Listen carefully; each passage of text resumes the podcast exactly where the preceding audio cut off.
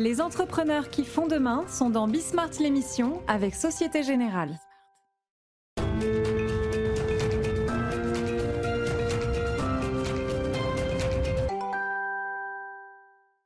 Salut les amis, euh, je vais vous dire à table, voilà, et, ça colle bien, euh, remarquez, hein, on est à peu près dans les heures, euh, ça dépend, c'est 19h30, 22h hein, la diffusion de, de Bismart l'émission, donc peut-être que ça colle pour vous.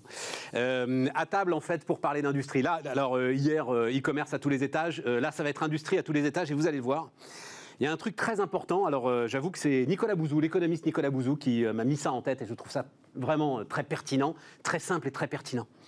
Euh, le sujet devant lequel on est quand on dit réindustrialisation. C'est pas comme on l'entend parfois, j'en sais rien, avec les pneus par exemple, maintenir à tout prix les usines d'hier.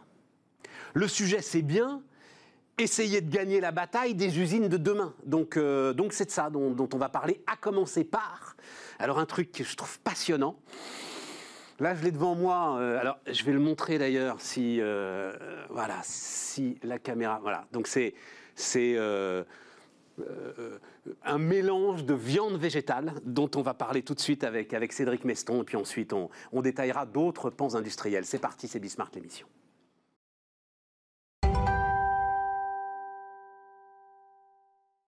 On démarre donc euh, avec Cédric. Cédric Meston, cofondateur des Nouveaux Fermiers. Bonjour Stéphane. Donc c'est pas de la viande que j'ai là. Et vous me dites, donc j'ai une petite boîte que vous m'avez faite là qui est absolument géniale. J'ai des aiguillettes de poulet. Exactement, c'est de la viande végétale, donc c'est quoi, des je- aiguillettes végétales. Je vais goûter, euh, je vais goûter moi les aiguillettes de poulet. C'est sidérant. Ça vous plaît? C'est sidérant. Alors c'est uniquement des végétaux et ça, ça va être du soja euh, avec des arômes naturels. Mais la texture, mais c'est sidérant. C'est l'objectif. L'objectif, c'est des nouvelles technologies. On a déposé trois brevets euh, pour faire ce type de produit. Et l'objectif, c'est vraiment de recréer le goût, l'odeur, la texture de la viande uniquement à partir de végétaux. Non mais les amis, je vous assure, je j'en reviens pas. Et donc alors donc là et, et ça c'est quoi ça? Ça, c'est des nuggets. euh, Pareil de poulet, donc je vais euh, avoir la même texture. même manière. euh, C'est essentiellement du poulet ou ou- ou il y a possibilité de faire autre chose? Alors on a aussi de la viande rouge. Ça, c'est de la viande rouge. C'est du haché végétal.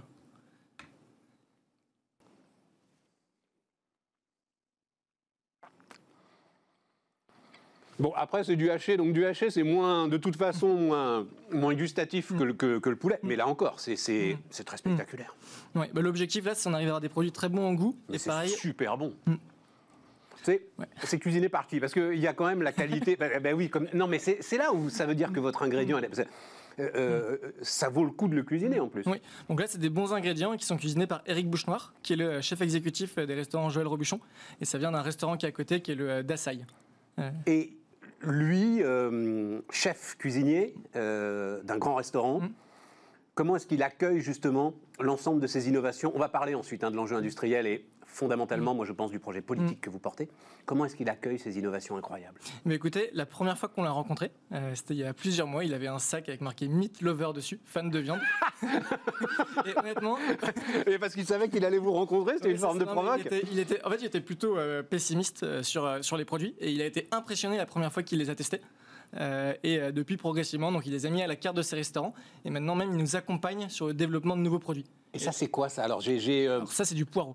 Ah, ça, ah oui, c'est du poireau. Ah oui, oui, oui, non, non, ça, c'est- du végétal végétal. Végétal, C'est du végétal. végétal C'est ça.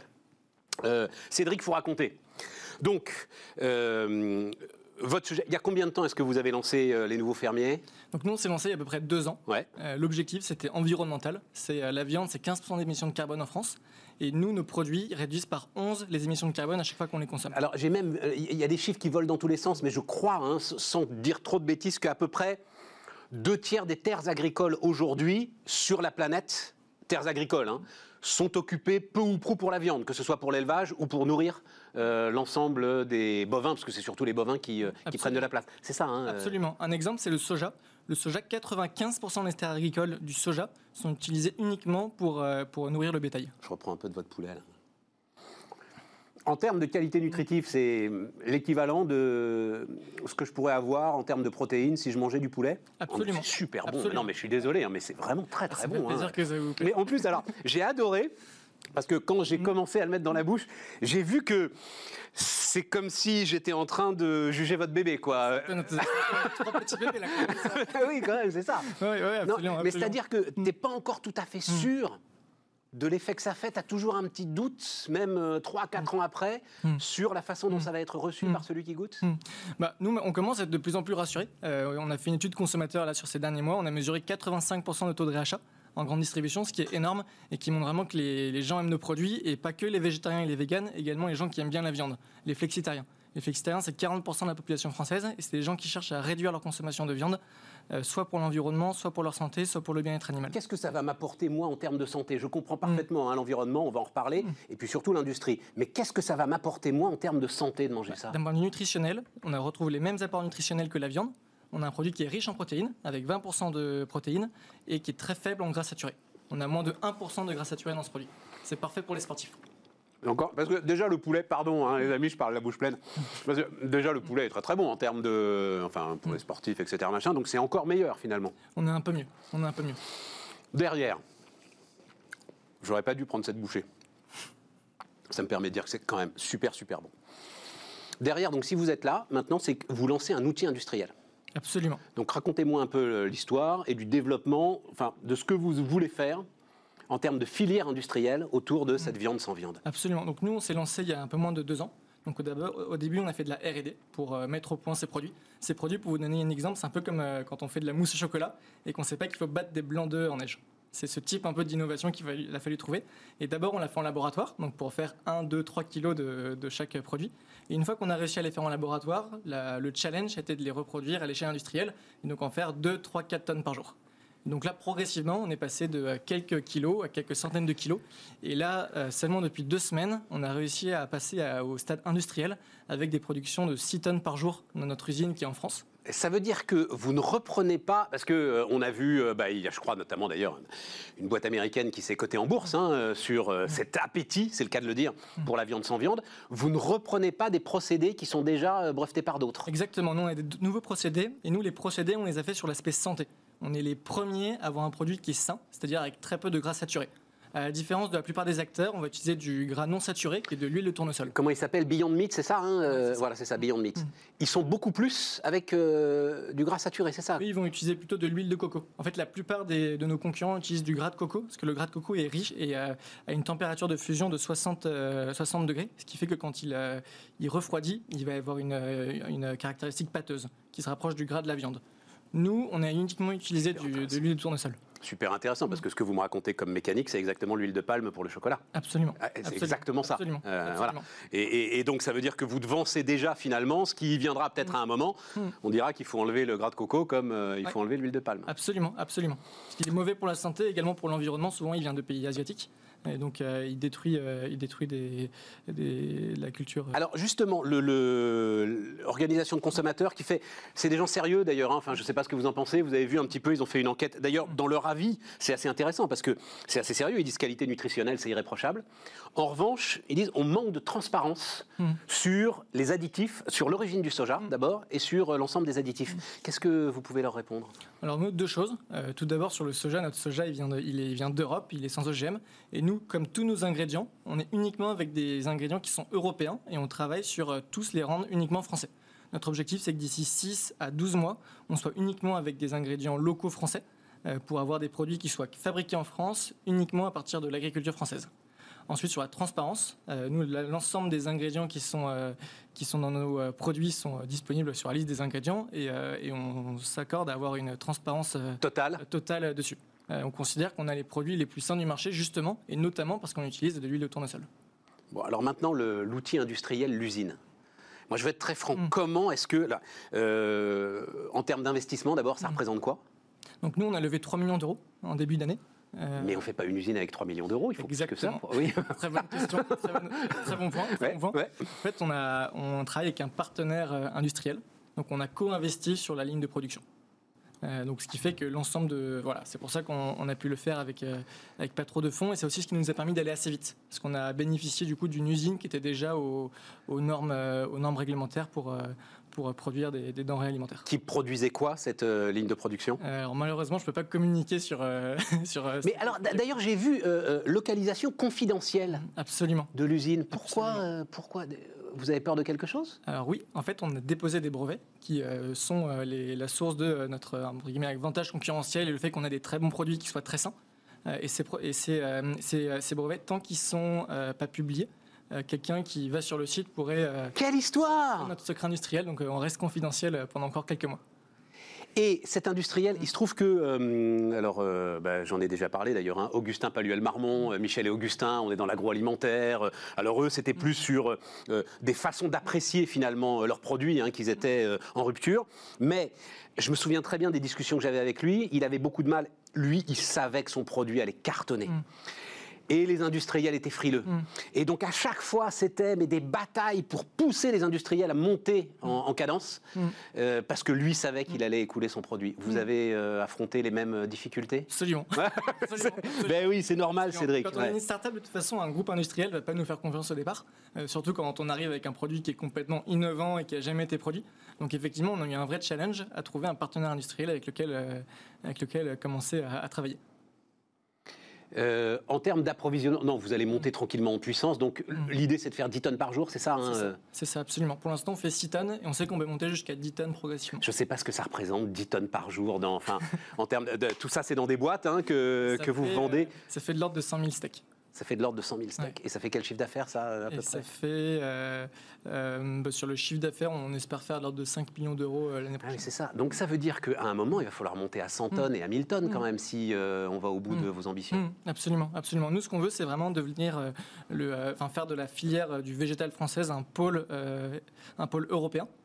et donc on cherche à monter en puissance, on cherche après à ouvrir d'autres lignes de production et euh, progressivement euh, voilà, utiliser, euh, utiliser, enfin, faire de la France un, un, pôle technologique et innovant sur, sur ce secteur. C'est là, Cédric, où le sujet il est mm. politique.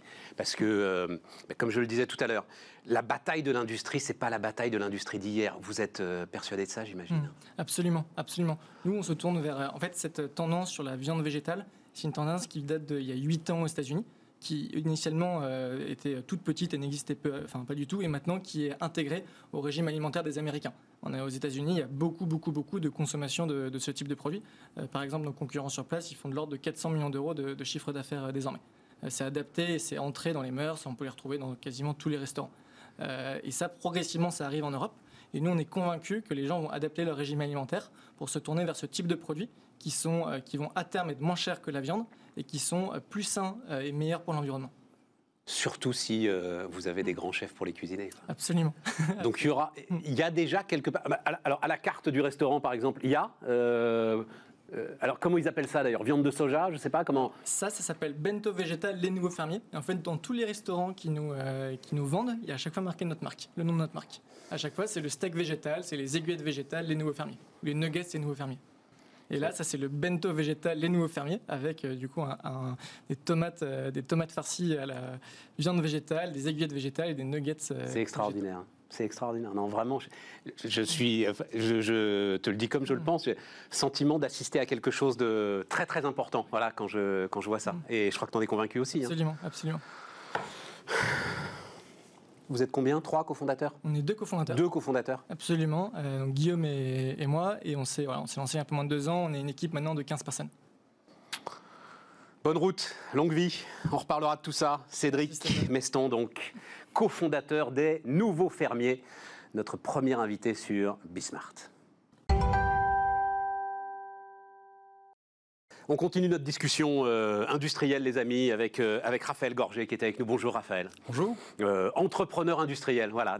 Tiens, voilà, c'est deux entrepreneurs industriels.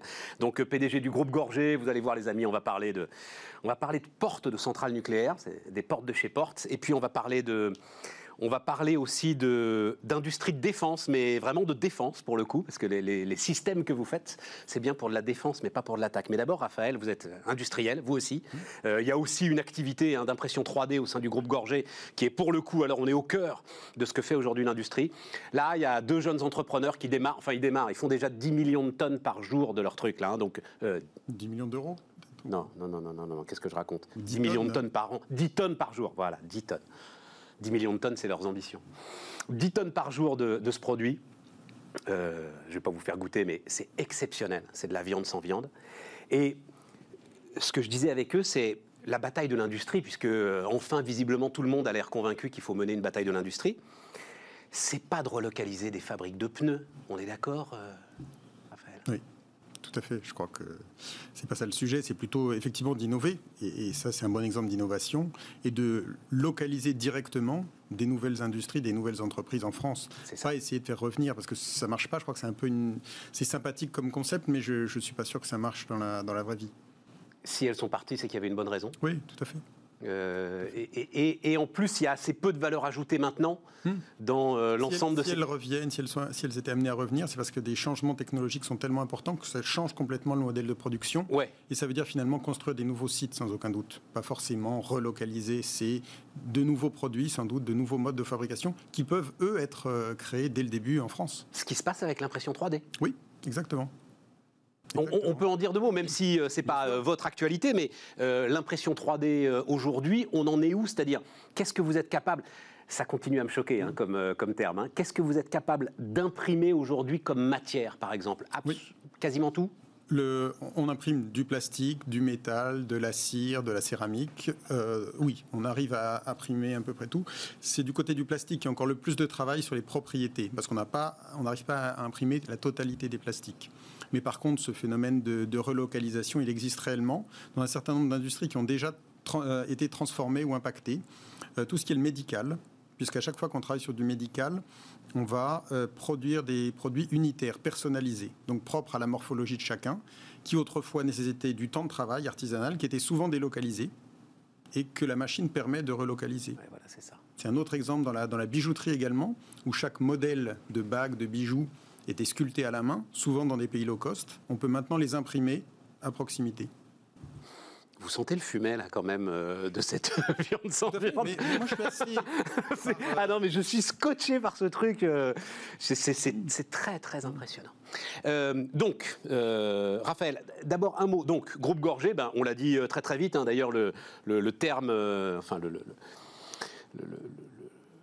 le titre euh, de cette interview, on va, dire, on va le dire comme ça, c'est euh, technologie, la technologie euh, au service de la sécurité. Hmm. C'est ça le, qui unifie l'ensemble des activités de, votre groupe, Raphaël? Oui, et c'est, je dirais même plus largement, c'est l'industrie de haute technologie. c'est dans ce domaine-là assez large qu'on se sent légitime, qu'on sent, on pense avoir des compétences. Parce que l'impression 3D, avant d'y être, on n'y était pas. Et pour autant, les caractéristiques d'innovation, de timing, c'est parce que c'est aussi absolument majeur de, sentir le moment où une innovation va devenir une réalité industrielle. Absolument. Et, je pense que c'est un petit peu le savoir-faire du groupe. Mais, alors c'est une question que je vous ai déjà posée d'ailleurs, euh, le chiffre d'affaires de de groupe Gorgé, 275 millions d'euros en 2019. Hmm. Vous allez prendre un petit choc d'ailleurs euh, autour euh, du Covid, parce que vos activités peuvent être assez étanches finalement. En fait, on a, on a été impacté, comme beaucoup d'entreprises, par des fermetures de nos sites pour des raisons sanitaires, euh, des sites clients qui ont fermé. Mais sur le fond, nos activités, la défense, le, nucléaire, les activités de, sécurité, de protection incendie, ne sont pas tellement impactées par le Covid. On a la chance d'avoir un, carnet de commandes de, trois ans de, de chiffre d'affaires. Euh, donc non, on est assez serein sur le, redémarrage et la visibilité de nos activités. Et la capacité de mettre les usines euh, en mode euh, gestes barrières, contraintes sanitaires, etc. Hmm. Ça a été... on, a, assez peu de sites de production en tant que tel. La, majorité de nos effectifs sont des ingénieurs, des techniciens supérieurs. On, fait l'assemblage final de nos produits, que ce soit des imprimantes 3D, des robots, des drones, des robots sous-marins. Euh, les effectifs de production en tant que tels ne sont pas énormes et du coup, nos, chaînes d'assemblage, on arrive tout à fait à garder des, distances. 275 millions d'euros de chiffre d'affaires. Le sujet, c'est monter en puissance sur des enjeux aussi importants que ceux, par exemple, de l'impression 3D, où mmh. vous, avez, vous êtes dans une course de vitesse avec des acteurs qui sont plus gros que vous, mmh. euh, avec cette taille qui est la taille d'une belle entreprise de taille intermédiaire, mais qui mmh. est quand même une taille... Euh, on a l'impression réduite pour faire face à ces défis. Comment est-ce qu'on gère ça? Mais Moi, j'ai un très bon euh, exemple. Ça faisait plus de dix ans qu'on travaillait sur le développement de nouveaux systèmes euh, robots des robots sous-marins, des robots euh, d'application pour la marine. Dix ans qu'on développait ces concepts, des nouveaux produits et même un système global. Et, l'année dernière, les marines belges et hollandaises nous ont fait l'amabilité de nous confier le plus gros contrat de robotique sous-marine qui ait jamais été passé dans le monde. C'était pour nous près de 450 millions dans le cadre d'un contrat de 2 milliards qu'on a gagné avec Naval Group.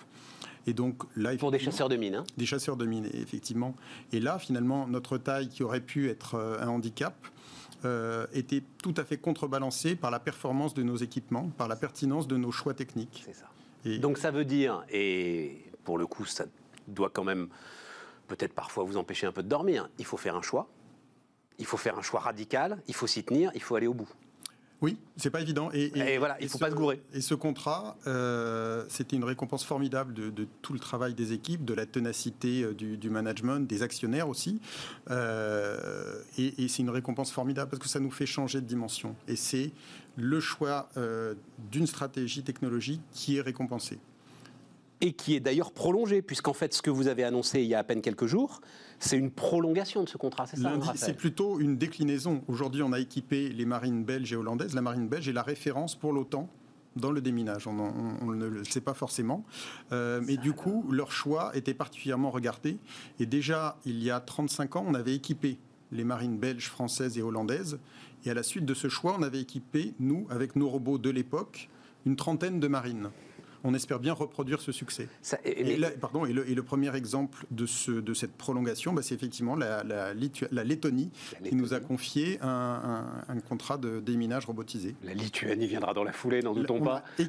on a équipé également la, Lituanie. Manque l'Estonie et vous aurez euh, le strike. Mais ça. Euh, Quoi, ça date de l'après-guerre, du déminage des grands ports belges, cette spécificité euh, de la marine belge Je n'ai pas tous les tenants et les aboutissants, mais je pense que c'est lié à la position géographique aussi, euh, qui, nécessite une surveillance dans cette zone particulièrement euh, importante. le port d'Anvers, c'est quand même, là, pour le coup, c'est le poumon, de, c'est le poumon du pays. Et alors, l'autre sujet, et ça, c'est l'un des éléments qui m'a toujours le plus fasciné quand on en parle ensemble, mmh. Raphaël, ce sont les portes. Oui.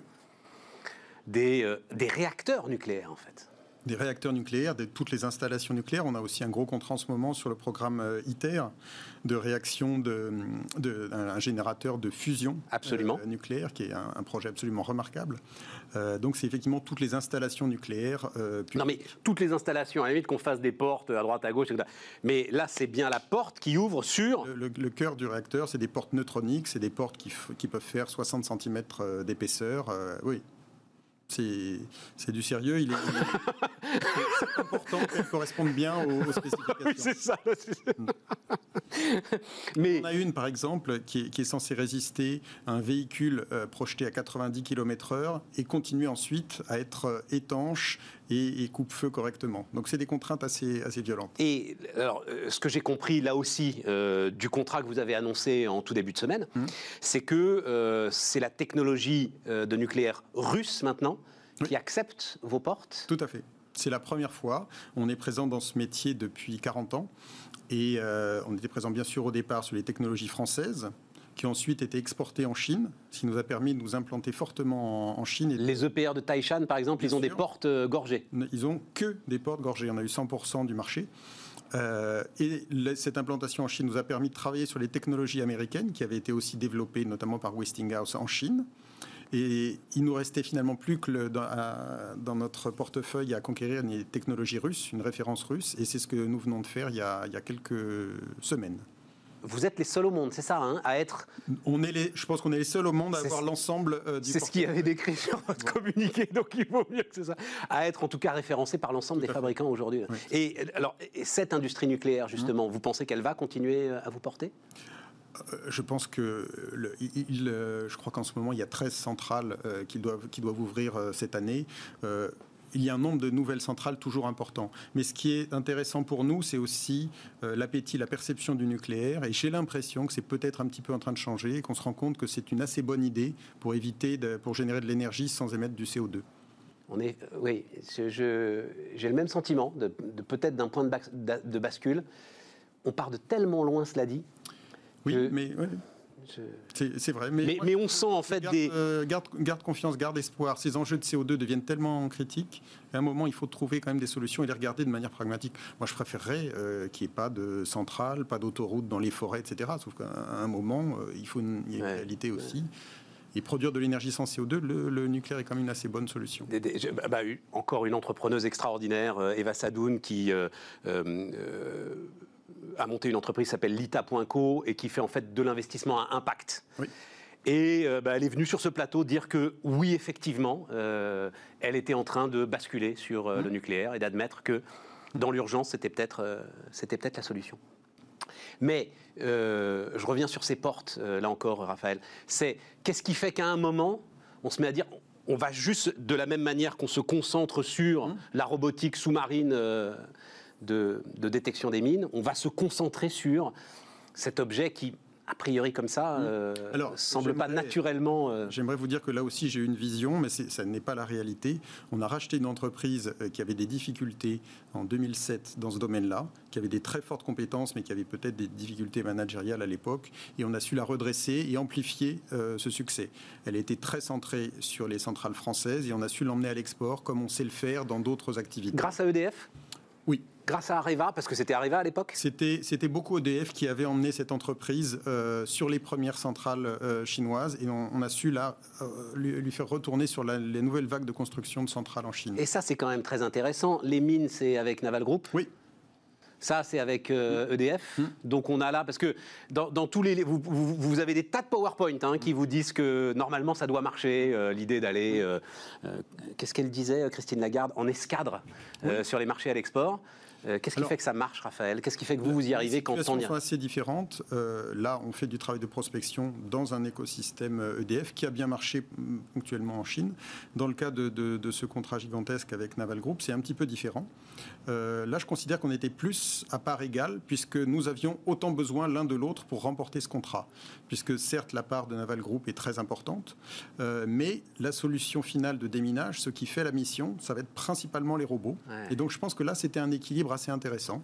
Euh, on a souvent de bonnes relations avec les grands groupes, qui sont parfois nos clients, parfois nos partenaires, parfois nos donneurs d'ordre, parfois nos concurrents aussi. C'est le cas très souvent dans la défense. Euh, mais au total, c'est vrai qu'une une fois, je crois que le- le- la clé, c'est quand on a des bons produits, une bonne technologie et qu'on a à peu près compris où va le marché, là, on y arrive. Mais je ne crois pas simplement à des actions de bienveillance Ouais, ça. à, à l'égard des ETI. Ouais, très Il faut avoir quelque chose à leur apporter. Il faut avoir des intérêts communs. Oui. Ouais, non, mais très intéressant. Euh, il nous reste trois minutes. Donc, votre dernière euh, idée, là. Hum. euh, donc, vous faites travailler 1000 ingénieurs, c'est ça euh, Oui, dans, dans- dans le- bon, on a 2000 Le- personnes. et 2000 on- personnes, dont ouais. 1000 ingénieurs. Oui, c'est un- c'est un- bah, c'est ce que je vous indiquais. Dans la mesure où on a peu d'activités de production, la plupart sont dans les, dans les bureaux d'études ou, les, ou des, dans les. Et alors, justement, c'est. Alors là, c'est un tout petit peu pointu, mais euh, vous allez nous simplifier ça. Vous trouvez que, justement, dans ces bureaux d'études, mais dans les grandes sociétés d'intégration de technologie, il y a un manque de transparence dans les relations entre les ingénieurs et leurs clients Je pense qu'il y a un manque de transparence et puis un modèle qui n'a pas évolué, depuis 30 ans. C'est un petit peu la France qui a inventé ce modèle de société de conseil en, ingénierie, mais qui n'a pas évolué depuis 30 ans. Euh, et aujourd'hui, avec l'arrivée des, nouvelles générations Y et Z, c'est c'est pas qu'un discours, euh, c'est une réalité. Et pour la première fois, on avait des budgets qui étaient impactés par la difficulté de recrutement. On s'est dit, il faut faire quelque chose. Et on va proposer pour ces activités d'ingénierie, dans lesquelles on est déjà présent modestement depuis, depuis 2012, un nouveau modèle où il y a effectivement plus de transparence. On dit, nous, euh, en s'adressant aux jeunes ingénieurs, on va prendre 28% sur votre salaire. Et c'est ça qu'on va facturer aux clients. 28%, c'est euh, 30 à 50% de moins que ce que prennent les autres in- ingénieries. Et on va en plus vous donner la possibilité de choisir les missions où vous allez être affecté. Euh, parce qu'ils veulent non seulement, bien sûr, un travail intéressant, mais aussi du sens, des entreprises dont ils partagent les valeurs. Et tout ça, c'est une réalité. C'est plus seulement du discours. Ça influe effectivement la capacité de recrutement. Et donc, Steady, que l'on lance, c'est une, finalement une entreprise de conseil en ingénierie, nouvelle génération, où on rapproche un petit peu plus, on met un peu plus de transparence entre les talents et les entreprises qui ont besoin de recruter ces, ces ressources. C'est ça le, le principe. Et ça, au tra- en utilisant un Ça- peu mieux les nouvelles technologies. ça colle furieusement avec ce qu'on appelle aujourd'hui le futur du travail, l'open talent, euh, la volonté d'indépendance de l'ensemble de ceux qui La travaillent, liberté. la liberté. Et, et on est un petit peu aidé en cela, euh, en termes de timing de lancement, par le- le- le- la, la crise actuelle, qui a aussi euh, poussé un petit peu le télétravail, l'autonomie, l'in- l'in- l'individualisation des, des tâches. Donc on est assez optimiste, en tout cas ambitieux sur, sur ce lancement, qui je crois correspond bien à l'ère du temps. Ah, mais totalement, super intéressant. Raphaël, est-ce que, quand on fait comme ça, ce sera ma dernière question, un jour, euh, Vincent Bolloré euh, m'avait dit, vous savez, on accumule les coups de chance, et puis à un moment, on essaye de vous dire que c'est une stratégie. est-ce que dans la croissance d'un groupe comme ça, quand il disait coup de chance, il disait des paris, des paris qu'on gagne, et à un moment on boutique tout ça pour hmm. dire que c'est une stratégie Je suis d'accord, euh, je suis assez d'accord en fait. Euh, et je crois que surtout c'est un des avantages que l'on peut avoir dans le groupe, et je pense que c'est nécessaire quand on fait de la, de la haute technologie, c'est qu'il y a un truc qu'on maîtrise jamais, c'est le timing. Et si j'avais fait par exemple mis toute mon énergie, comme on l'avait recommandé, sur la robotique sous-marine et que j'avais investi des centaines de millions là-dessus, j'aurais pas eu mon contrat belge un jour plus tôt. Alors que là, j'ai mis juste les ressources nécessaires et suffisantes. Et en parallèle, j'ai pu développer d'autres projets, d'autres axes dans le groupe. Et je crois que c'est ça. Et uniquement, c'est vrai uniquement pour la technologie, où il y a ce paramètre du timing. Si vous êtes monoproduit, vous n'avez pas d'autre choix que de dire ça va marcher, ça va marcher, ça va finir par marcher. Alors que ce n'est pas vrai. De temps en temps, c'est plus long que prévu. Les drones aériens, il y a 5 ans, quand je disais à mes, aux investisseurs, aux analystes que je rencontrais, ben non, la croissance à trois chiffres, je ne la vois pas. Ils me disaient, le pauvre, il ne voit pas le marché ou il n'a pas les bons produits. Mais non, c'est qu'il y a une réalité. Elle est peut-être partie là quand même. Hein. Euh, il se trouve que le, patron d'Azur Drone est venu nous voir la semaine dernière. Franchement, là, drone de surveillance. Hein. Bien sûr, ça commence. Mais on, est encore loin de très gros chiffres d'affaires qui permettent de payer énormément de, personnes. Tu as raison. Donc c'est ça. Et, et le fait d'avoir plusieurs cordes à son arc permet d'avoir toujours la bonne allocation de ressources et d'être un peu moins stressé aussi sur euh, la conquête de tel ou tel marché. c'est important quand même, voilà, dans la vie d'un entrepreneur. Merci Raphaël. Merci. À bientôt. Raphaël Gorgé, donc le patron du groupe Gorgé, était avec nous sur Bismart. Allez, on repart sur, euh, on repart sur l'industrie et sur les défis industriels. Je vous le dis aussi, euh, Michael. Donc c'est Michael Valentin qui est avec nous pour un bouquin qui s'appelle, je vous l'ai dit tout à l'heure, la hyper manufacturing l'après Lean. Mais de quoi est-ce qu'il nous parle? On parle d'industrie. Le Lean, c'est Toyota, on peut le dire comme ça. Euh, oui, voilà, c'est ça. Toyota au départ. Le Lean, c'est. Et d'ailleurs, je pensais que je ne connaissais pas Jidoka, donc Toyota Kaizen, amélioration continue, chacun sur la chaîne a une solution à un problème qui peut se poser. Et Jidoka, c'est on arrête tout. Jidoka, c'est ouais, on arrête tout sur la chaîne. En gros, le principe, c'est de se dire on préfère se faire mal maintenant que plus tard. Donc, si j'ai un défaut, je l'arrête parce que je sais que s'il se propage dans la chaîne, je vais devoir derrière, potentiellement pour des voitures, la démonter, chercher où est le défaut, recréer un autre défaut dans la voiture. Donc, je préfère, dès que je vois le problème, m'arrêter, essayer de comprendre ce qui se passe quitte à perdre des milliers d'euros, parce que quand on arrête une chaîne de voitures, euh, c'est considérable. Pour traiter tout de suite à la racine, donc ça c'est un, grand principe. Managérialement, c'est difficile, hein, parce qu'arrêter une usine pour un patron de production, c'est difficile. Pour du coup être plus fort plus tard. Voilà, c'est un des principes du. Mais c'est ça qui est important et qui est enfin qui était, puisqu'on va peut-être en parler au passé maintenant euh, du lean, non mais qui est très important dans la production industrielle, dans le fait que ce soit normé. C'est-à-dire qu'à un moment, vous êtes sur une production, surtout une production à flux continu, je suis désolé de le dire comme ça, mais vous avez plus le temps de réfléchir. Et le fait qu'il y ait des codes très précis aide en fait énormément, je pense. Le système d'organisation dans l'industrie est hyper important. C'est vraiment le, cœur de la machine. Euh, et, tout ça, ça repose sur, sur les hommes. Et donc, euh, en fait, aujourd'hui, on est vraiment dans le temps réel. On va, on va en parler. Hein. Le digital aide beaucoup pour ça.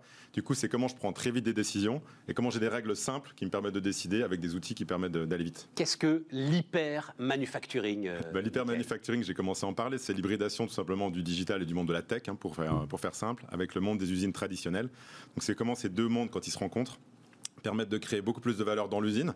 Parce qu'en fait, dans l'usine, on commence à avoir des opérateurs qui ont des smartphones, qui ont des applications, etc. Donc, qui vont pouvoir utiliser les données pour améliorer leur poste de travail, pour améliorer la vitesse à laquelle la chaîne réagit, pour résoudre mieux les problèmes, par exemple, avec le J2K. Et par ailleurs, à l'interface des usines. Vous avez plein de business models de, de start-up qui commencent à innover à l'interface des usines. Par exemple, pour partager de la capacité machine, pour partager des matériaux, pour partager des, pièces, etc. Attendez, vous allez trop vite. vous allez trop vite. Première chose, l'opérateur de machine avec son smartphone.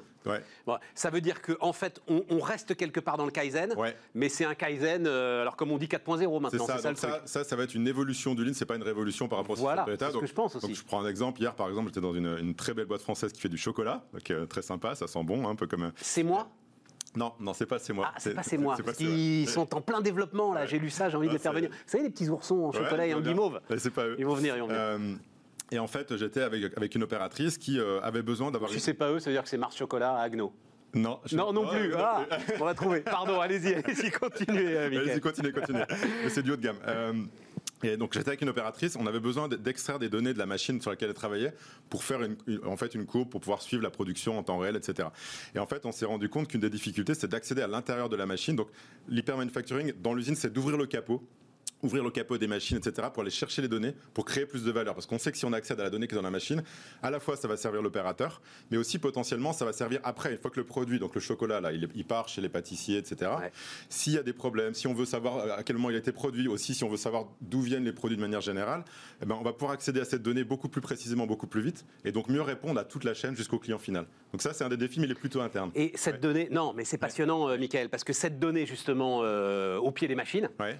euh, elle va devenir une sacrée richesse. Heureusement, on a euh, un, un commissaire européen qui euh, connaît parfaitement cela. Ouais. Et la donnée industrielle va devenir une richesse très, très importante pour les industriels. Bah, pour ceux, en fait, qui s'équipent. Ouais, mais c'est aussi pour ça qu'en fait, euh, parler d'industrie, ça va devenir presque obsolète, parce qu'en fait, il y, a- il y a une vraie hybridation, quand je parle d'hybridation, aussi sur les business models qui est en train de se faire entre l'industrie et les services. C'est vrai. En réalité, plus ça va aller, plus dans- on, on va aller, on va se rapprocher du consommateur. Et le produit, on n'est plus en mode, euh, moi j'appelle ça fire and forget, hein, comme les missiles, là on l'envoie et puis on l'oublie. Quand on fait un produit maintenant, c'est le cas par exemple de Tesla, mais c'est le cas de plein de boîtes. Si ce produit est connecté, vous parliez de pneus tout à l'heure, le pneu qui est plus forcément fabricable en France. Oui, mais le pneu, en fait, s'il se connecte, derrière, c'est hyper intéressant parce qu'on va pouvoir vendre du kilomètre de pneu, donc à l'usage. Donc c'est ce que fait Michelin, par exemple. Il a conquis des marchés comme ça en Amérique latine de, de- poids lourds, alors que c'est difficile de vendre des pneus euh, en Amérique latine parce que vous vendez les pneus au kilomètre, donc le ticket d'entrée est plus faible. Vous vendez un usage, mais comme le pneu est connecté, vous avez accès à la donnée du pneu, c'est vous qui faites la maintenance et donc vous vendez du service à vos clients. Donc c'est si, on prend Michelin par exemple, c'est un changement de business model parce que Michelin se met à vendre du kilomètre, donc euh, il doit avoir des équipes Ouais, mais de maintenance. qu'est-ce que ça change dans l'hypermanufacturing? Je, je comprends Ouais, ça. hein, euh, ok, il n'y a aucun problème. Celui qui fait du matelas, par exemple, il faut qu'il arrête de penser qu'il fait un matelas. Il Oui. s'occupe de notre sommeil. Voilà, C'est voilà, il faut qu'on dorme bien. Mais qu'est-ce que ça change dans l'hypermanufacturing? Qu'est-ce que ça change dans l'usine? Bah, ça, change, ça change tout en fait, parce que l'usine maintenant est, est ouverte sur le monde, donc elle est complètement connectée. On a eu pendant assez longtemps des usines plutôt fermées en fait, même si les flux physiques étaient, étaient ouverts, la donnée restait assez confidentielle, assez, assez, assez, Ils veulent pas la partager leurs données, euh, les industriels. euh, Michael, vous le savez Bah, mieux que moi. Bah, les- certaines données, oui. Il restera toujours des données qui sont confidentielles, évidemment, mais il y a tout un tas de données. Si vous donnez accès, on, on fait, on fait par exemple ce qu'on appelle la recherche utilisateur dans les usines. Avec, euh, on a un startup studio chez OPO, donc on fait de la recherche utilisateur. On se rend compte qu'il y a tout un tas de données. Ou si vous, les, si vous les libérez un peu, que vous donnez accès à des startups à ces données-là, elles vont pouvoir créer de la valeur, même pour l'industriel lui-même. Donc il y a un vrai intérêt à donner accès aux gens qui viennent de la tech, qui ne sont pas du tout des gens de l'industrie, hein, plutôt des jeunes qui, aiment, coder, qui aiment faire du design pour aller créer, euh, de, la, valeur de manière différente. Donc par exemple, une application qui est en train de monter, c'est une application qui s'appelle Hoplite, qui fait de la planification industrielle. Donc au départ, vous êtes sur améliorer l'intérieur de l'usine, la planification. Puis en fait, vous vous rendez compte qu'il y a plein d'externalités, parce qu'une fois que vous avez ces données-là, que vous donnez accès à d'autres en mode plateforme à ces données de, charge capacité, de charge de machine, bah, il y a peut-être moyen à un moment donné de se dire je vais pouvoir vendre de la capacité machine inutilisée, donc collaboratif. Et donc quand j'investis une nouvelle machine, c'est ce qu'a fait Veloom par exemple pour une cabine de peinture, je vais pouvoir mettre un ticket sur cette machine, même si je sais que moi j'ai pas la charge pour la remplir. Parce que je vais pouvoir l'ouvrir et d'autres industriels vont utiliser ma cabine de peinture et donc je rentabilise plus vite ma cabine de peinture. Donc le flux va être ouvert vers l'extérieur et donc c'est en fait c'est de faire avec les assets physiques ce qui se passe déjà dans le digital quoi. Mais il faut le dire, Michael, tout ça, ça suppose une révolution mentale aujourd'hui de ceux qui sont à la tête des usines. On est d'accord C'est une révolution mentale parce que ce qui va faire que ça marche. Partager la machine, euh, c'est compliqué. Partager la machine, c'est compliqué. Et surtout, ce qui, tout- ce qui va faire marcher en réalité tout ça, c'est, ce sont les, les talents et de réussir à recruter des- notamment des jeunes, mais toutes les nouvelles compétences en fait. Donc les compétences liées au digital. Aujourd'hui, vous demandez à, quelqu'un euh, qui, qui- qui a la compétence d'aller, faire une start-up, s'il va en- de travailler dans une usine, la réponse ça va être non. Donc il faut réussir à attirer ces jeunes-là. Donc comment est-ce que ça, ça se fait? Ça se fait aussi en ayant, ça a été dit tout à l'heure euh, dans les interviews que vous avez fait, en ayant aussi de des entreprises qui sont des entreprises à mission et qui n'ont pas seulement un rôle économique en fait, qui ont un rôle dans la société, notamment par la transition écologique. Et donc c'est- dans notre business- model. Vous allez goûter le poulet. Vous, euh, voilà. Vous n'avez pas réussi à le faire goûter à nos invités, donc je vais vous le goûter. Je. Allez-y, allez-y, allez-y. C'est sidérant. Prenez le temps, prenez le temps, prenez le temps. Ah ouais, C'est sidérant, Michael, on est d'accord. c'est pas animal du tout. Pas, mais non, c'est 100% du soja. C'est- végétal. Ouais, c'est excellent. Ouais, c'est surprenant. ouais. C'est un- on- Ouais, la, texture, incroyable. c'est excellent. Voilà. Et- et- mais ça, c'est voilà, c'est l'industrie d'aujourd'hui. C'est l'industrie d'aujourd'hui. Et si on pousse un peu plus loin, on, on a- j'ai vu qu'ils ils installent des capacités, ils sont en train de créer des usines. Le gros défi, en fait, c'est quand on.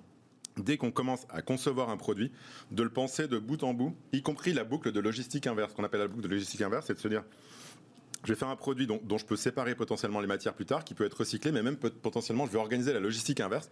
Donc, vous avez des boîtes comme la boîte Envie, par exemple, qui s'est spécialisée sur je prends l'électroménager, je les démonte, je les repackage, je les revends. Donc, il y a toute cette économie-là qui est aussi en train de naître. Il y a une vraie appétence de la société pour ça, de recyclage. Donc pour l'industriel, la question c'est. Attends, attends, attends, Michael. Ouais, tant pis, on va prendre le temps, mais à chaque fois, ça, ça ouvre des portes. Moi, je veux. voilà. Euh, euh, la boucle de Logistique inverse. logistique inverse. C'est ça. Donc la boucle de logistique, c'est j'agrège un certain nombre de composants. Ouais. Dans mon usine, je fais l'aspirateur Ouais. et je l'envoie vers le circuit de distribution.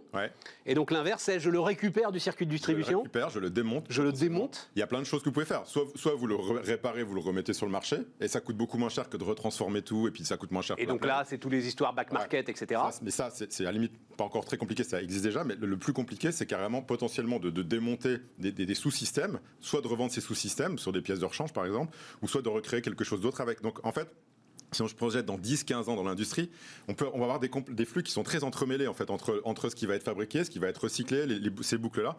Donc tout l'enjeu, c'est d'avoir la donnée et les business models qui sont différents, parce que si vous êtes sur un business model de logistique inverse, c'est pas pas le même business model, pour que tout ça, ça fonctionne. Mais vous pouvez avoir les deux, c'est-à-dire l'usine qui euh, fabrique l'aspirateur, qui fait de la logistique classique, Ouais. elle peut aussi euh, faire de la logistique Alors, inverse. Pour l'instant, ça n'existe pas en tant que tel. C'est plutôt des business séparés. Mais il y a un mouvement d'intégration qui est en train de se créer là. Et puis il y a des gros acteurs qui commencent à s'intéresser à ça. Et moi, je pense, oui, que dans une dizaine d'années, vous aurez des filières de création, des filières. Renault, par exemple, avait commencé à le faire un petit peu ça sur les moteurs thermiques. De, de- mais c'était plutôt un peu comme back market, de reprendre des moteurs existants, de, de les améliorer. Oui, et puis ouais, vous vous demandez dans quelle, dans quelle mesure c'est un véritable engagement industriel ou alors un truc qui fait bien, qu'on peut mettre dans un bilan et qui calme les ministres. C'est un des gros enjeux Ouais. pour, pour, euh, être complètement transparent, c'est qu'aujourd'hui les modèles économiques qui permettent de faire ça sont pas encore forcément rentables. Et donc il y a aussi quand même, vous parliez de politique tout à l'heure, une vraie question politique en fait sur euh, qu'est-ce qu'on qu'est-ce qu'on veut en fait autour de ça. Et du, du coup de, de se dire comment est-ce que potentiellement aux frontières de l'Europe, moi je pense pas forcément de la France que c'est trop petit, mais de l'Europe, on met aussi, je sais pas si c'est des barrières ou en tout cas des règles qui font que environnemental- environnementalement on, compense en fait le surcoût par euh, par des barrières qui peuvent être des barrières euh, de, de surcoût et, et environnemental. Je vous ai arrêté dans euh, ce débit extraordinaire, ce débit industriel. Je vous ai arrêté donc au moment où vous disiez, alors en plus, l'usine ouverte, c'est alors euh, euh, end-to-end, c'est-à-dire Ouais. finalement, elle va être en automatique, elle va envoyer à la chaîne logistique l'information que le produit est prêt C'est ça. À, à être voilà. C'est On- n'y est pas là aujourd'hui, euh, Michael, on est d'accord. hein, on commence euh, à y être sur certains, sur certains secteurs, on n'y est pas partout, mais il y a en tout cas ce- cette demande-là, parce que c'est c'est tiré par le consommateur final, notamment par des acteurs comme Amazon, hein, qui nous habituent dans notre vie de tous les jours de OK, je commande, il est où Il est dans l'entrepôt, on saura bientôt quelle personne est en train de toucher notre produit. hein. C'est est vrai, vous avez là. raison. Donc ça, c'est tiré par la logistique, mais dans l'industrie, ça commence à être vrai, même sur le B2B, plus ça va, plus dans les chaînes complexes, par exemple l'aéronautique, hein, euh, euh, ce besoin de dire, OK, je suis un acteur de rang 2, il y a mon acteur de rang 3, mon acteur de rang 1, bah, l'acteur de rang 1 qui va demander, OK, t'en es où en fait de la fabrication de telle pièce? Parce que moi, je sais pas si je vais attaquer la- la- l'assemblage final. Si, si tu me dis que t'es pas prêt, je vais peut-être prioriser autre chose. Donc c'est là où, où des startups peuvent être intéressantes. parce Et il faut que ça se fasse évidemment dans un dialogue euh, digital entre Et machines, quoi. digital, Et voilà, pas, réel, des- et puis, pas passer ça. des coups de fil, quoi. C'est ouais, pas jouable. Donc il y, a un- il y a un vrai défi autour de cette transparence. Et l'autre défi, c'est c'est un défi plus euh, bah, de- un peu sociétal de est-ce qu'on respecte bien euh, les, les gens qui sont en amont? Donc par exemple, mon chocolatier là, Ouais. dont je ne veux pas vous donner le nom parce que c'est un de mes clients. voilà. Euh, en fait, euh, ce qui est super intéressant, c'est qu'on est en train de faire des gains sur une transformation chez eux. Et en fait, ces gains-là, ils vont être investis dans la filière cacao, parce que la filière cacao, ça vient de, des pays comme de la Côte d'Ivoire, etc. Bien sûr. Et eux, de manière sociétale, leur engagement, ils sont bicorp, c'est de dire, moi, je veux que ma filière, elle vive bien, et donc l'argent que je vais gagner sur les gains que je fais d'efficience, etc., eh ben, je vais considérer que c'est d'a- d'accompagner en fait mes producteurs, et donc je vais rendre ça aussi transparent pour mes pâtissiers, qui sont mes clients finaux, mais mes pâtissiers vont pouvoir dire, ok, moi, le chocolat que j'utilise, bah, c'est un chocolat qui est entre guillemets responsable. Non, et puis- c'est plus puis- du greenwashing, c'est réel en fait. Oui, oui, oui, non, non, et puis, C'est et puis, et puis je précise, c'est en plus tout à fait dans l'intérêt de la boîte parce que, alors il se trouve que c'est avec Michelin que j'en ai parlé pendant la, la crise Ah ouais Covid. Ouais. Ils ont aujourd'hui, eux, des tout petits euh, récoltants euh, euh, Oui, de, de- de- de caoutchouc, de ouais. caoutchouc, Ouais. euh, etc., mais dont ils ont besoin. Bien Donc sûr. les soutenir euh, pendant les moments c'est aussi- difficiles, c'est la fidélité. C'est aussi un vrai intérêt, évidemment, Eh ben le long terme. C'est la ressource, que hein. C'est des ressources rares, être de plus en plus rares. Il nous reste 2 minutes 30 pour euh, parler de votre autre passion, c'est euh, Elon Musk. c'est quand même. Non, euh, Bah, si Elon. Musk, si Elon Musk, parce que il faut que je le dise, euh, Michael a été le premier finalement, et j'ai assez peu lu de choses qui soient, euh, je vais euh, boucher vous les oreilles, hein, qui soient comparables à la réflexion que vous avez eue, où cette magie en fait de Tesla, c'est justement la start-upisation de l'industrie. Ouais, c'est ça que vous aviez, exactement. y compris dans le management. C'est là où vous Ouais. aviez beaucoup insisté, Ouais, hein, euh, ouais. Michael. Ouais, c'est vraiment, et on, bah, on le voit tous les jours avec ce qui se passe euh, chez Tesla. Là, c'est comme je disais, c'est ça attirer les talents, ça c'est la base de tout, donc la la mission. Mais après derrière, c'est comment au quotidien, je prends des décisions très vite, j'ai pas la lourdeur bureaucratique, je, je vais, je vais, je vais en fait vite pour innover et test and learn. Donc j'essaye, je prends le risque, j'accepte de prendre des risques pour apprendre et puis pour aller vite, quoi. C'est quand même un gars qui a fait une première usine. Ouais. Mal fichu, on est d'accord. hein Moi, je Bah. me souviens de Laurent Burel, le patron de Plasticomium, qui revenait, qui me disait Je ne sais pas comment il va faire. un ce qu'on appelle un brownfield, c'est-à-dire qu'il a transformé une usine existante. C'était pas quelque chose qu'il a créé euh, de, de toutes pièces. Oui, Ouais, quand il se rend compte que c'est mal fichu, il monte une tente et il ça. fait une ligne sous la tente et les gars prenaient les pièces détachées dans des cartons. Mais enfin, voilà, c'est ça. Oui, mais la magie de la startup, c'est de se dire que, ok, ça a duré quelques mois parce qu'il fallait absolument faire la montée en cadence d'un modèle 3, mais derrière, ils ont énormément appris. Ils sont revenus en arrière parce qu'ils devaient être robotisés, donc ils ont, fait, ils sont passés, ils ont fait autrement. Et sur l'usine d'après, par contre, là, ça, ça- celle de Shanghai, en 15 mois, Voilà. ils ont quand même fait, ils sont partis de zéro, d'un champ de patates à euh, des modèles 3 qui sortent. Il y en a plusieurs centaines qui sortent par jour. C'est quand même incroyable comme défi, quoi. En quoi est-ce qu'il est euh, hyper manufacturing, justement, euh, Tesla, euh, Ah bah, Elon euh, Musk c'est- c'est le- l'exemple même de, de, de, de, de- de- de l'hypermanufacturing. D'abord, parce que sur le modèle d'affaires, ce qu'on a dit tout à l'heure, les voitures à terme, le vrai- la vraie révolution, tout le monde parle de l'électrique, et c'est vrai que c'est important, mais la vraie révolution, c'est l'autopilote, en fait. Parce que quand vous aurez l'autopilote, la voiture qui se conduit toute seule, vous pouvez faire énormément de choses avec ça. Mais on l'aura Et- jamais, la voiture qui se conduit toute seule. euh. Euh, moi, je pense qu'on l'aura, si. Si, si, on l'aura, c'est sûr. On va, il y a des barrières à l'entrée à l'Europe aujourd'hui qui sont réglementaires, c'est sûr. Mais, mais- Pas seulement en Europe, dans le monde entier, des barrières à l'entrée. Bah, plus ou moins selon les pays. En tout, cas, qui en tout cas, ce qui est sûr, c'est que, c'est que plus ce- vous avez cette libération de la voiture pour aller vers des choses qui sont autonomes, donc ça prendra plus ou moins de temps, plus vous pourrez accoler de services quand même sur la voiture, typiquement, et, et aussi sur de la logistique. Donc, et euh, ce choix qu'il fait, 20 secondes, de tout internaliser, qu'il a encore rappelé d'ailleurs sur les batteries, là, ouais, ça, qui est un choix ultra risqué et qui va à contre-courant contre- du mouvement Mais industriel. ce qui, pas, tant- pas tant contre-courant que ça, parce que hier j'entendais Carlos Tavares qui, dirait qu'ils- qui disait qu'ils ont fait la même chose sur les composants électriques. Et on voit pourquoi il internalise tout pour aller vite. Parce qu'en fait, lui, c'est un start-upper, il vient de digital, donc euh, il sait très bien que ce qui fait tout, c'est la vitesse. Et celui qui va gagner la bataille électrique, c'est celui qui ira vite. Et quand vous êtes interne, bah, vous allez beaucoup plus vite, vous n'avez pas toutes les frictions euh, que vous avez. Celui qui ira vite ou c'est celui qui sera fiable? Bah, c'est les deux en fait, parce que si vous allez vite et que vous apprenez vite, bah, vous êtes de plus en plus fiable. Donc il y a la fiabilité, mais c'est plus seulement le seul critère non plus d'achat, même pour une voiture. hein. C'est aussi tout ce que vous pouvez faire avec votre voiture, et notamment la voiture qui conduit tout seul, qui, a des montées de version toutes les semaines, et donc la fiabilité vous l'améliorez aussi en marchant. Michael, j'étais ravi, hyper manufacturing, donc euh, l'après Lean. Michael Valentin, et je crois qu'on a montré le bouquin euh, d'avant sur, euh, voilà, sur, comment il s'appelait sur Tesla? Voilà, Ouais. T'as vu comment on fait bien les Ah choses ouais, super. C'est génial, c'est Bismart. Allez, euh, les amis, euh, dernière partie de notre émission. On termine, les amis, on termine avec euh, Patrick Mareuil, qui lui aussi, s'il le veut bien, va goûter le. Vous voulez bien, Patrick? Non, je- Vous allez être bluffé. C'est Made in France, c'est de l'industrie, c'est l'avenir, c'est un projet politique, Ouais, c'est du soja. Vous- Vous allez voir, vous allez être bluffé. Et je le fais à tout le monde sur cette émission parce que c'est sidérant. Hmm. On est d'accord, c'est sidérant. La viande sans viande. Et Voilà. bon. Et c'est super bon. Elle est là aujourd'hui, voilà, euh, en France, euh, outil industriel qui est en train de monter en puissance. Je ne- j'ai- le sentiment qu'on est devant quelque chose là d'important. Voilà, c'est pour ça que j'ai fait toute l'émission là-dessus. Donc je vous remercie. non mais euh, vous confirmez Oui, oui, très bien, c'est bien, bien épicé. il y a- Non, mais en termes de puis, texture, c'est quand bah, même. Vous m'auriez pas dit, euh, je pensais que vous me faisiez goûter du poulet ou quelque On chose est comme ça. d'accord. Ouais. C'est dingue. Bon. Mais là aussi, on est. Alors, Airship, vous nous dites quelques mots d'Airship, euh, Patrick, ce que Ouais. fait Airship? Bien sûr. Alors, pour résumer Airship, je pense que euh, faut que je monte mon, mon smartphone Ouais. parce que euh, voilà, aujourd'hui c'est la, la télécommande de notre vie euh, numérique. J'ai envie de dire parfois la, la- la télécommande de notre vie tout court. Et c'est devenu un outil qui est incontournable pour euh, les marques, pour entretenir la relation avec leurs clients. Ouais. Et ça, on l'a compris en fait il y a, il y a 10 ans. Et donc j'ai cofondé Axengage, qui, était, euh, qui est devenu le, le plus gros acteur européen de l'engagement client mobile.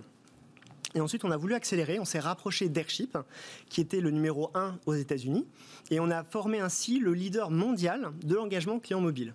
Et donc, on accompagne les plus grandes marques françaises et internationales, comme Accor, Starbucks, Carrefour, euh, AXA, BNP Paribas, pour les aider à fidéliser leurs propres clients via le mobile. Mais c'est quoi? C'est en termes d'ergonomie de euh, leur site, de leurs offres, de leurs applications, de- etc. et tout. Ou c'est euh, en termes d'engagement que vous pouvez proposer euh, aux les consommateurs? C'est les deux. Voilà, en fait, euh, si vous voulez, Airship, on a une plateforme technologique que nous développons qui est gonflée à l'intelligence artificielle et qui va faire deux choses. La première chose, c'est qu'elle va euh, envoyer les bonnes offres aux bonnes personnes au bon moment, vraiment la bonne information par le bon canal de communication mobile. Donc typiquement les push notifications, vous savez les messages qui sont envoyés par les, applications sur votre smartphone, mais ça peut être également des notifications web, de l'email, du SMS, aussi des cartes de fidélité ou des coupons mobiles. On accélère pour parler de votre étude. euh. Et la deuxième chose, c'est en effet euh, le fait de, d'améliorer l'expérience client au sein des applications pour rendre la navigation plus fluide, plus efficace. Et quand vous faites ça bien, ben, vous développez la fidélité et vous augmentez le chiffre d'affaires. ce que vous avez constaté. Donc vous avez évidemment, euh, et je comprends mieux pourquoi maintenant, fait une étude sur l'usage du smartphone. Alors pendant le confinement et en sortie de confinement. Exactement. Et euh, c'est comme ça que j'ai titré notre entretien Nouveau territoire pour le mobile. C'est-à-dire, on pensait qu'il contrôlait déjà tout. Hmm. Ouais. En fait, on n'avait rien vu. C'est- Il contrôle encore plus. C'est ça le sujet. C'est exactement ça. En fait, ce qu'on a, euh, nous, ce qui nous intéressait, c'était de voir spécifiquement le mobile. On, a, on sait qu'il y a eu un ex- un- une explosion des usages euh, sur Internet, mais on voulait voir l'usage spécifiquement du mobile. Et euh, on a constaté plusieurs choses. Premièrement, il y a eu un raz-de-marée des usages. Il y a près d'un Français sur deux qui a adopté un nouvel usage sur smartphone et pas, on va dire, juste consulter l'actualité. Ça, c'est voilà, c'est- c'est c'est déjà fait. Euh, mais c'est des choses comme par exemple les usages professionnels. Alors, Euh, on s'arrête une seconde là-dessus. Très important. Ouais. La communication. Hmm. La communication d'entreprise, maintenant, euh, passe par le mobile Hmm. et restera dans le mobile. C'est votre conviction? Ah oui, complètement, ouais. Alors on le voit à travers, par exemple, euh, l'essor qu'il y a eu des- de l'utilisation des applications de messagerie professionnelle. Euh, on a euh, près de, de- de l'usage, l'usage a été quasiment triplé pendant le confinement. C'était déjà bien présent, mais ça a été complètement démocratisé en, en France. On voit aussi les visioconférences. Bien sûr, on l'a tous fait par, par ordinateur, mais sur mobile, on a vu une accélération, on a, on a eu un, un- un taux qui a été multiplié par 7. Mais bien sûr. Et donc aujourd'hui, il y a plus d'un quart de la population française totale qui a euh, utilisé son smartphone pour faire des visioconférences à titre professionnel. Euh, impact sur alors la com interne des boîtes. J'insiste là-dessus, c'est très important parce que y compris le CEO d'une grande boîte qui s'est exprimé directement sans passer par la cascade managériale à travers le mobile de l'ensemble de ses salariés. Faut pas qu'il pense qu'il va pouvoir y renoncer. C'est-à-dire que Ah, c'est- là pour être euh, pour, pour rester. voilà. On a, ce qu'on a, on a justement étudié, c'était quels étaient les usages qui ont été adoptés, mais également quels sont ceux qui vont perdurer et ceux qui risquent d'être abandonnés. Parce que c'est ça qui nous intéresse, c'est de savoir Alors- quels sont ces usages qui vont s'inscrire dans la durée. Par exemple, Alors typiquement, euh, la visioconférence, euh, il y a une grosse partie des gens qui vont bien sûr continuer, mais une partie qui également va l'abandonner parce que ça ne correspond pas à leur euh, manière de travailler hors, on va dire, confinement. moi, ce qui m'intéresse, c'est à, à une époque, on appelait ça le M-commerce. Oui, Vous étiez même pas né, mais le commerce sur mobile. ouais, tout à fait. Pour le coup, Ouais. là, là, il s'est passé quelque chose. Ah, il y a eu un boom. Voilà, il y a un avant, un après. Oui, tout à fait. Alors, il y avait déjà quand même une bonne partie des Français, à peu près 20% de la population française qui déjà consommait, qui faisait des achats sur mobile, mais ce chiffre a doublé, tout simplement, avec le confinement. Euh, et on regarde aussi... euh, Et ça va changer, ça ou pas? Non, ça, c'est c'est vraiment euh, là C'est pour, parti, euh, là. pour durer, tout à fait. Euh, Donc, j'insiste, entre ceux qui ont le, le, le- le bon moyen de vendre euh, à travers le canal du mobile, qui n'est Mm. pas euh, le canal euh, Internet classique branché sur mobile, enfin voilà, il va y avoir une vraie différence. Ouais, Il y, a- il y a des enjeux économiques qui sont fondamentaux. Toutes les entreprises ont compris avec la crise qu'il fallait absolument accélérer leur transformation digitale. Mais le téléphone, c'est l'outil digital par excellence. Donc si vous n'accélérez pas votre, votre entreprise sur le- le- le- l'activité mobile, sur le mobile, vous manquez en fait votre accélération Tout à fait, digitale. tout à fait, tout à fait. Gestion de l'argent, j'ai vu ça aussi dans votre étude. Tout à fait. Alors là, c'est assez intéressant. En fait, on a, on a toujours, euh, vous savez, un- une, une marque de défiance euh, par rapport à la gestion de son argent.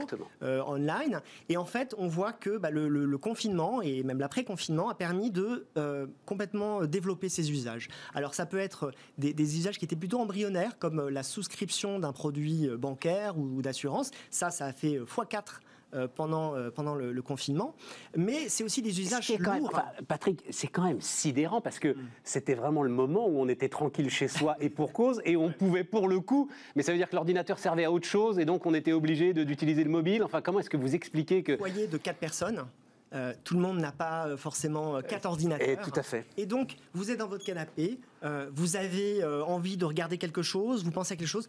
Qu'est-ce qu'il y a de plus proche? C'est votre téléphone. Ouais, Il y a une distanciation sociale, mais on s'est vraiment rapproché encore de notre téléphone mobile. Donc, je vous ai coupé la parole sur souscription de produits bancaires Oui. et, et vous Par alliez. exemple, le, le paiement sans contact. On avait beaucoup de Français qui utilisaient le paiement sans contact avec leur carte bancaire. Mais là, ce qui a changé, c'est le paiement sans contact directement sur le téléphone mobile. Ça, c'était à peu près 11% de la population, de la population française qui le faisait. Ça a été multiplié par 3. Donc c'est, c'est- et ça, c'est quelque chose qui ne reviendra pas en arrière. Il y a vraiment eu un, un usage et un, euh, ça a été un plébiscite pour euh, bah, les paiements sans contact sur mobile, mais, mais également les virements d'argent sur mobile. Donc tout ça, en fait, euh, a permis en fait aux, consommateurs français de découvrir la- la- l'aspect pratique du smartphone. Vous avez, alors pour le coup, c'est un million et demi de personnes en France qui se sont mis aussi à jouer en bourse, parce que je pense vraiment que c'était jouer en bourse à travers des applications. Alors je ne sais pas si Robinhood est vraiment euh, connu euh, en France, mais aux États-Unis ça a vraiment euh, explosé. Mais eToro euh, en France, Ouais. un million et demi de particuliers sur eToro. Ah, c'est un client à vous? Tout à fait, tout à fait. oui. Et on a, Un million, je ne savais même pas qu'il y avait un million et demi de- d'actionnaires individuels. Non mais sérieusement, euh, Patrick, un million et demi d'actionnaires individuels euh, en Non, c'est sûr que la crise a, a montré euh, en fait euh, énormément de, de choses, euh, de tendances qui étaient déjà là, mais qui ont eu euh, besoin de cette étincelle euh, et qui ont du coup euh, pris. Et, et c'est un raz de marée en fait des usages mobiles. C'est un raz-de-marée des usages mobiles. Quelles, euh, quelles conséquences on en tire? Enfin, euh, l'ensemble de ceux, nous on parle à des gens qui sont dans le business. Ouais, ouais. Euh, quelles conséquences ils doivent tirer de, Alors, de tout ça? Je disais qu'il y, a des- il y a des gros enjeux économiques, euh, c'est-à-dire que bah, si vous n'êtes pas bien présent sur le mobile, si vous n'avez pas compris l'intérêt du mobile, bah, il faut vraiment vous y mettre parce que sinon vous allez être complètement distancé par vos concurrents. Mais là où c'est intéressant également, c'est que on a vu qu'il y avait beaucoup d'usages qui ont développé, il y a eu un afflux de nouveaux consommateurs colossal, mais il y a quand même une partie importante qui n'envisage pas de continuer. Et donc, à savoir fidéliser ses clients, c'est fondamental. Parce que gagner un, concurrent, euh, gagner un client, pardon, c'est bien, mais le garder, c'est encore mieux. Et c'est là où tous les enjeux d'expérience client, bien communiquer, euh, proposer la meilleure navigation, les meilleures offres auprès de ses consommateurs, c'est là que vous allez vraiment euh, gagner euh, de l'argent et de la satisfaction client. Vous savez, dans mon métier, moi j'ai toujours pensé que parler aux gens dans leur voiture, notamment Ouais. quand ils vont au travail, Mhm. c'était sans doute le lien le plus fort qu'on puisse faire. Mhm. Et je pense que pour une marque, Mhm.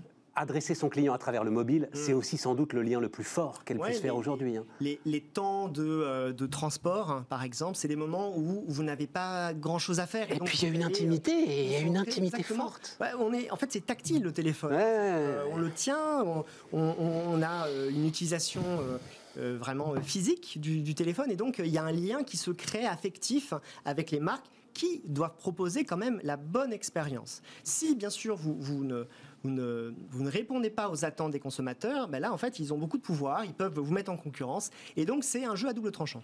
Patrick Mareuil, donc, euh, euh, euh, j'ai un doute, oui, sur la gouvernance. Parce que j'allais dire patron d'Airship, mais non, visiblement, c'est très très gros maintenant. Voilà. J'étais le, le cofondateur et Oh, le CEO d'Axengage et aujourd'hui voilà. directeur général Europe d'Airship. Merci Patrick. C'est la fin de Bismart, les amis. On se retrouve demain. Les entrepreneurs qui font demain sont dans Bismart l'émission avec Société Générale.